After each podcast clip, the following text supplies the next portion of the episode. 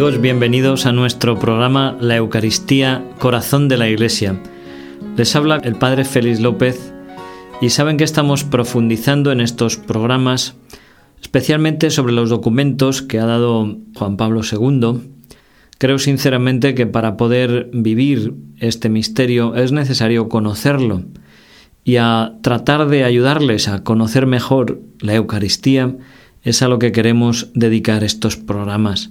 Queremos también desde aquí ser, como he dicho tantas veces, como un eco de la voz del Santo Padre, hacer que su voz, su palabra, sus enseñanzas, su magisterio llegue a los corazones de sus hijos, de los fieles de la Iglesia Católica. ¿Cuántas veces estos documentos tan ricos, tan llenos de enseñanza, de doctrina, de fe, de vivencia, de experiencia multisecular de la Iglesia, son muchas veces ignorados o simplemente mm, permanecen sin ser leídos, sin ser conocidos, sin ser estudiados.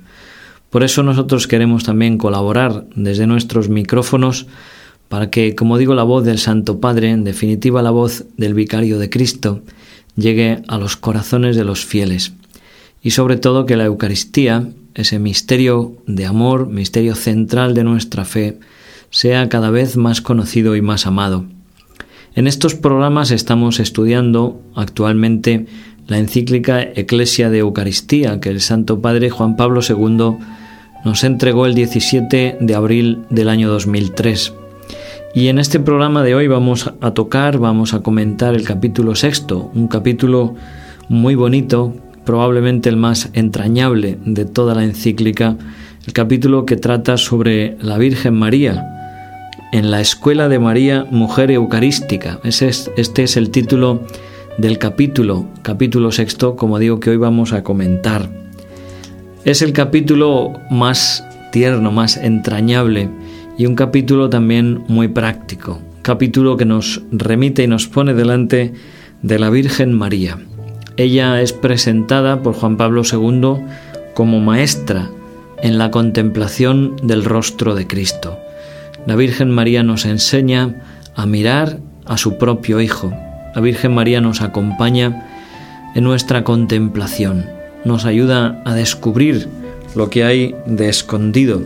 Y ella puede hacer muy bien este papel de guía, de maestra, porque es alguien que ha vivido la Eucaristía y que ha tenido con Jesús, su propio Hijo, y ha tenido con su misterio de redención, y su misterio también de presencia en la Eucaristía un trato único, único e irrepetible. Por eso nadie como ella puede conducirnos en este caminar, en este mm, seguir, en este contemplar, estudiar, en este de alguna forma enseñarnos a amar a Cristo en la Eucaristía. Curiosamente la Virgen no aparece en el relato de la institución, cuando Jesús entrega a sus discípulos, a sus apóstoles, el sacramento del amor. En el Evangelio no se nombra la presencia de María. Sin embargo, tenemos eh, casi la certeza o la intuición de que probablemente estuviera presente. Sin duda ninguna está presente cuando los apóstoles rezan esperando el Espíritu Santo. María congrega en torno a ella a todos los apóstoles en oración. Y María es una mujer eucarística no solamente por su trato con el sacramento ya instituido de la Eucaristía, sino sobre todo por su actitud interior. Dice Juan Pablo II que María es una mujer eucarística con toda su vida.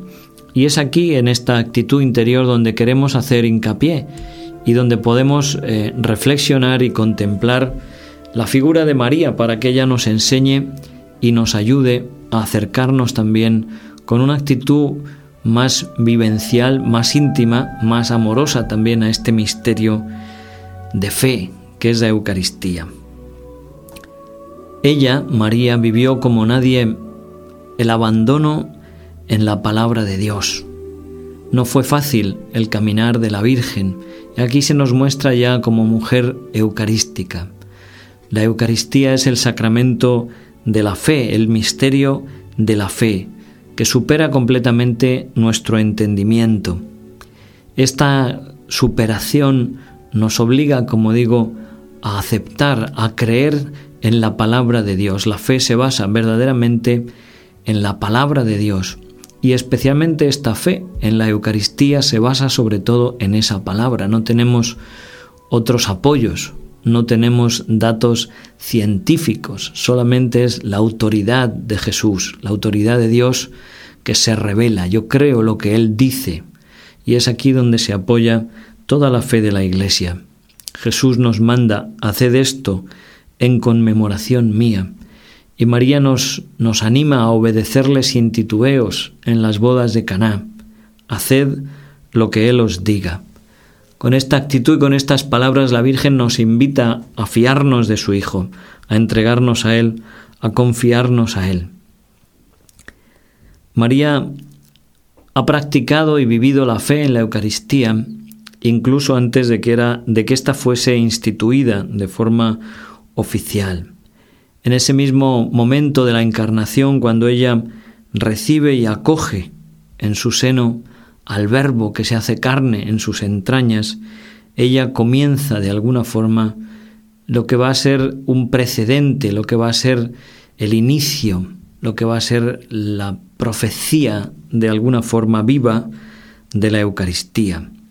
La Eucaristía no solamente está en relación con la muerte y la resurrección de Jesús, está sobre todo en relación también con su encarnación, de tal forma que esta Eucaristía es como una continuación de la encarnación. Y en María se ha hecho carne.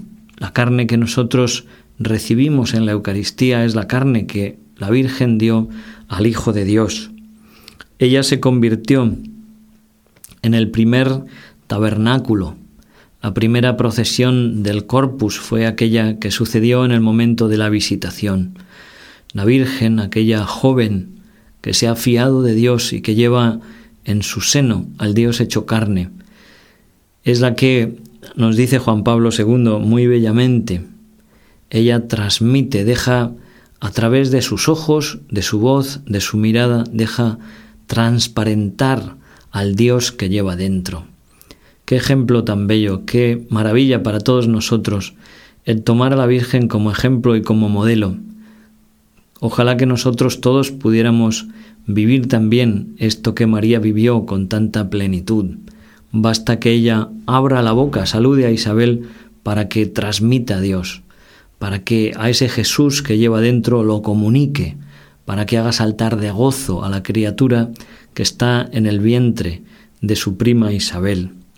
Ser hombres y mujeres eucarísticos significa también vivir esto, ser transparencia de Dios, tener una vida tan clara, tan límpida, tan transida de la presencia de Dios, que nosotros seamos transparencia de su presencia en medio de este mundo.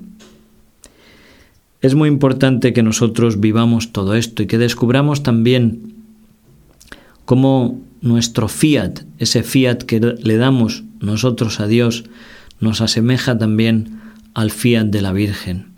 Con ese sí, ese hágase que ella pronunció, al comienzo de esta obra de la salvación, se hizo presente y se hizo patente también su disponibilidad a los planes de Dios. Con ese fiat la Virgen se pone por completo en las manos de Dios, se entrega a Él, se pone sin reservas a disposición de lo que el Señor quiera hacer con ella. Esto es también vivir la Eucaristía, y la Virgen nos enseña también a nosotros a vivir en esa actitud. Cuando nosotros vamos a comulgar y el sacerdote presenta delante de nosotros la hostia, el pan consagrado, nos dice el cuerpo de Cristo, también en ese amén que nosotros damos, ese así es, es de alguna forma como un eco del hágase de la Virgen, del fiat de la Virgen. Debe ser esto, este amén que nosotros damos al cuerpo de Cristo que se nos presenta, de tal forma que en cada comunión también toda nuestra existencia, todo nuestro ser, toda nuestra vida debería ponerse así a disposición completa de Dios. María vive junto a Cristo y toda su vida comparte también las dificultades, comparte los sufrimientos, comparte de alguna manera la dimensión sacrificial de la Eucaristía. Desde los primeros momentos la Virgen tiene que sufrir pues ese abandono, ese rechazo que le lleva a dar a luz a su hijo en una cueva de pastores. Tiene que sufrir eh, la persecución de Herodes, la huida a Egipto. En la presentación de Jesús en el templo, ya Simeón le anuncia, le profetiza a esa, esa espada que va a traspasar su alma. De alguna forma se le está anunciando ya a la Virgen ese misterio que va a vivir al pie de la cruz.